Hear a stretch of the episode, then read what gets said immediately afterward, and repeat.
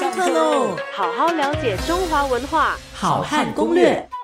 那么这几周我们讲了这个玉啊，在古代的地位是非常崇高的。但是啊，就是讲越远古的时代呢，它的地位是越崇高。可是随着这个时代的更迭哈，古人对于玉的概念呢，也就不断的在变化啊。所以呢，呃，在最早的时候呢，是把玉呢作为至高无上的器物哈，所以来祭天祭地。可是慢慢呢，啊，随着这个玉呢，就是走入了人们的生活之后哈，那么也混入了很多的神话和道。道教哈或道家的一些概念，道教也有，道家有，这是不一样的事情哈。那么就失去了原本呢它崇高的象征的意涵，或者是它的权力的代表意味。好，那么举这个明代的有一本书叫《尊生八间》啊，这是一本呢很有意思的书，记了很多的就是生活的事事物的一些事情哈。那么这本书是很很很有意思的，那他就提到说呢，这个上古用玉啊，所以珍重不敢。谢四不感谢，就是说上古时期呢，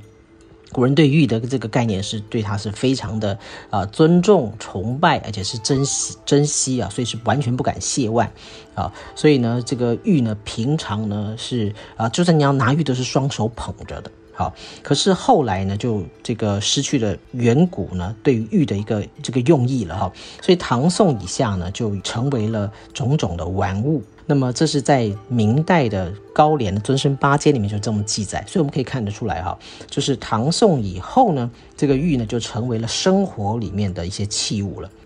可是啊，这个在汉代以前呢，特别是把玉作为装饰生活上的一种器物啊，或者是玩玩物的哈，就是把玩的啊，这种呃这个玉件呢比较少。好，在汉以前，可是呢，在汉以后呢，甚至唐宋以后呢，就逐渐哈就走入了玉呢，就走入了这个生活中，好，成为了生活里面常用的一些器物。所以过去呢，在这个中国古代哈，这个我们讲，当玉的地位很崇高的时候，它就是成为国之重宝。国之重器，那么举凡呢这些君王的仪仗啦，哈，或者是他的殉葬的时候的陪葬品啦，或者是祭祀的这个呃礼器啦，啊，除了这些情形之外呢，都不可以用呃玉的。也就是说，只有国家重宝、君王的仪仗，还有殉葬或者是在祭天、祭地、祭四方的时候呢，才可以用玉。所以当时的这个玉的代表的这个身份阶级是非常高的，所以一般的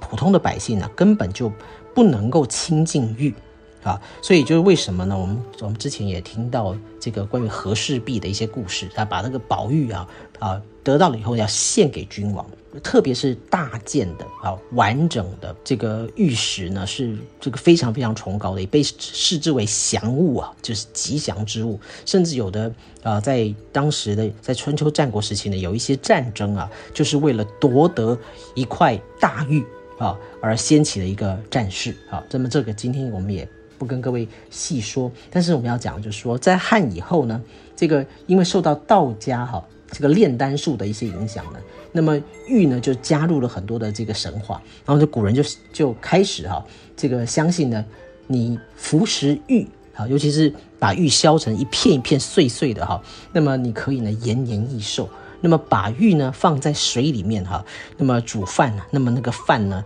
啊会特别的呃好吃。玉放在水里面的这种这种水呢是可以解毒的，可以帮助身体健康的啊，这都是在汉以后呢啊他们追求长生不老之术啊，他们所相信的。好好了解中华文化，好汉攻略，下课喽。